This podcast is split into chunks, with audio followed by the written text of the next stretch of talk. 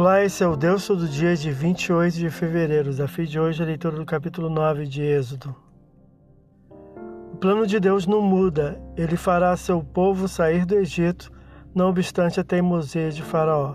Para tal, mais um duro golpe sobre Faraó, seu povo e seus deuses. Quinta praga: peste nos animais. A peste no gado ou pestilência sobre os rebanhos atingia duramente a economia e o sustento egípcio. Foi produzido diretamente por Deus, sem intervenção humana, ainda que Moisés tenha sido enviado ao rei a fim de avisá-lo. A praga era vinda sobre cavalos.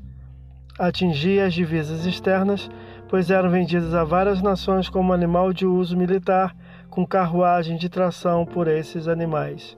Usado no Egito com o mesmo fim, compunha as máquinas de guerra egípcias como as que futuramente perseguirão o povo hebreu após a saída da terra. Atingi-los era tocar a segurança bélica do Egito. Jumentos, usado como principal tração animal, eram tratores egípcios. Atingi-los liquidaria a força da agricultura da nação, além de outros usos como transporte de cargas. Camelos, usado nas caravanas e transportes como animal veicular gado e ovelhas, couro, lã e leite. A carne desses animais não era usada para consumo por serem considerados sagrados. A praga teria causado um verdadeiro desastre econômico para os egípcios, afetando seu poderio militar, alimentação, transporte, capacidade agrícola e bens econômicos produzidos com auxílio desses animais. O gado egípcio, muito valorizado, era tido como sagrado pois adoravam vários animais, principalmente touros e novilhas. Os deuses do Egito foram também duramente atingidos pelas pragas, não só os animais. Vários touros e vacas sagradas eram adorados com oferendas de alimentos e riquezas, principalmente o touro Apis, o Rapis, o Rep, touro de Ptah, o deus da criação e que simbolizava a fertilidade, que ao morrer era embalsamado ficando os egípcios dois meses ou mais de luto. O touro representava o poder de Faraó e propiciava fertilidade e renascimento. A praga destruiu muitos animais e a deusa mãe, a vaca Hathor, considerada simbolicamente como a mãe do faraó, e as deusas Nut e Neit, representadas como vacas celestiais, ou mesmo Mineves, o touro sagrado, Nada puderam fazer para poupá-los, apesar dos rogos egípcios em sua direção, provando impotentes e ineficazes. Se Faraó, sua corte e seu povo esperavam que seus deuses os livrassem da praga, ficaram grandemente desapontados, pois nada do que o Senhor falou caiu por terra, e foram totalmente atingidos sem haver quem os livrasse. Foi como o Senhor advertira uma peste terrível, versículo 3, segunda versão Teb, ou muito grave, segunda versão Bíblia de Jerusalém, para os egípcios. Porém, os hebreus foram miraculosamente poupados, versículo 4.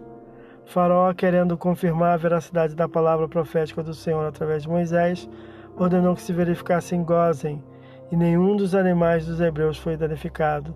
Não obstante, permaneceu obstinado, versículo 7. Sexta praga, úlcera ou furúnculos.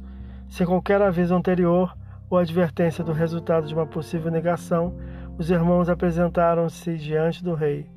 A fim de operar tal juízo, Moisés haveria de lançar ao ar cinza que espalhou-se qual poeira sobre o Egito, fazendo brotar úlceras purulentas, ou furúnculos cheios de pus. Versículo 9, segunda versão Tebe.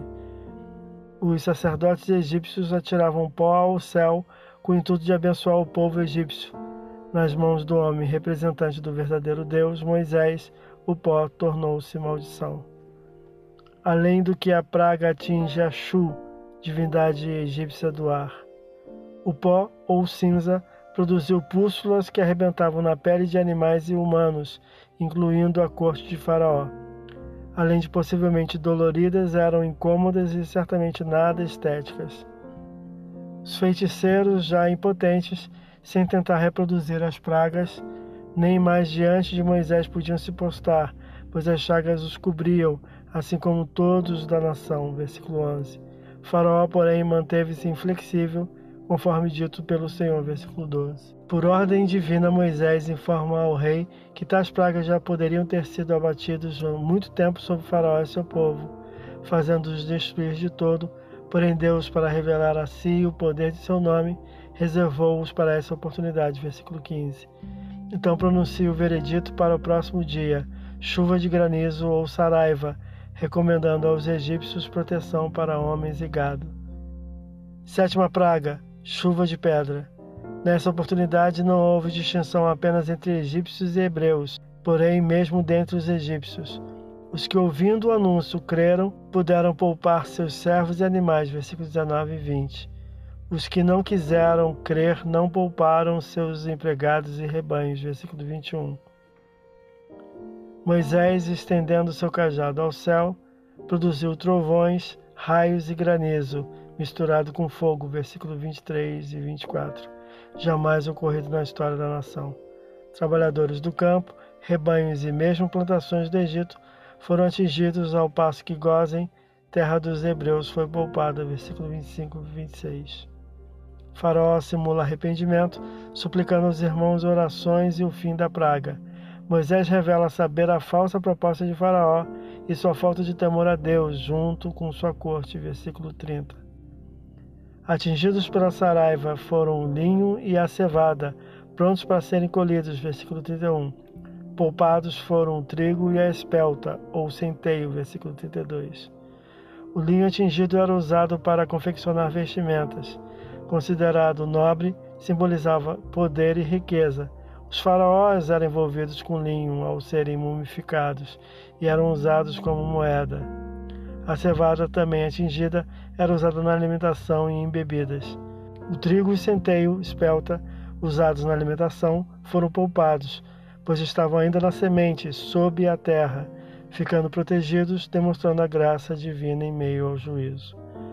Moisés fizera o prometido a Faraó, que não cumpriu o que disse, ao ver cessar a saraiva, impedida a saída dos hebreus, versículos 33 a 35, fazendo vir outras pragas, as quais veremos no próximo capítulo.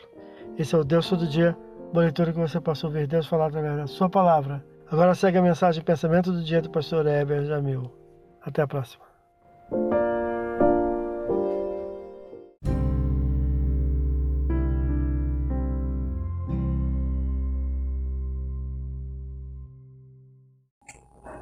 Pensamento do dia.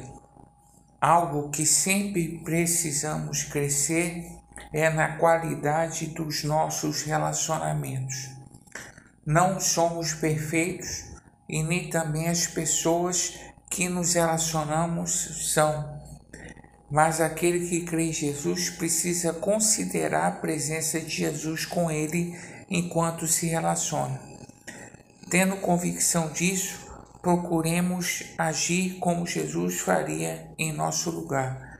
Pastor Heber Jamil, que Deus te abençoe.